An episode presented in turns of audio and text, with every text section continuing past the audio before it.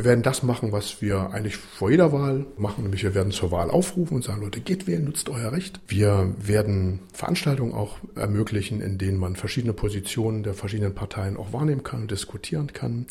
Wir überlegen auch, vielleicht auch eine Plakataktion zu machen, das ist noch in den ersten Zügen. Und dann werden wir in viele Gespräche gehen und das tun, was dran ist. Offen für Gespräche will er sein, auch mit politisch Andersdenkenden Friedrich Kramer, Landesbischof der Evangelischen Kirche in Mitteldeutschland.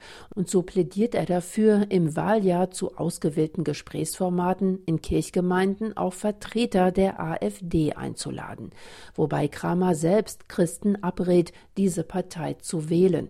So vertrete die AfD unter anderem bei Fragen zur Migration Positionen, die mit dem christlichen Menschenbild nicht vereinbar seien. Die AfD träumt von Massenabschiebungen, Zwangslagern in Afrika und irgendwelchen Dingen und das ist so abartig, dass wir da sagen müssen, Leute, also wenn du dem Herrn Jesus Christus in irgendeiner Weise eine Stimme in deinem Herzen gibst, wie soll das gehen? Der Bischof weiß, Kirche ist ein Spiegelbild der Gesellschaft und auch evangelische Christen sympathisieren mit der AfD, die in Sachsen und Thüringen vom Verfassungsschutz als gesichert rechtsextrem eingestuft wird.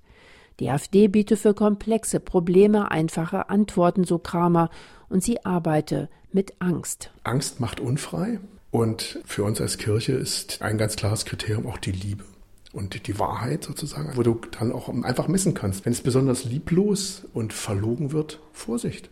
Vorsicht und doch blickt der Landesbischof mit relativer Gelassenheit dem Ausgang der Wahl entgegen. Auch ein AfD-Ergebnis mit über 30 oder gar 40 Prozent werden wir überleben, so Kramer. Zwar würde es dann unangenehmer in unserer Gesellschaft, aber es werde auch wieder eine andere Phase kommen, ist der Bischof überzeugt. Noch einmal Friedrich Kramer, Landesbischof der Evangelischen Kirche in Mitteldeutschland. Das müssen wir sportlich demokratisch sehen und uns nicht lähmen lassen. Also im Gegenteil, wir müssen ins Gespräch gehen. Da gibt es keinen Weg dran vorbei und wir werden sehen, wie es ausgeht.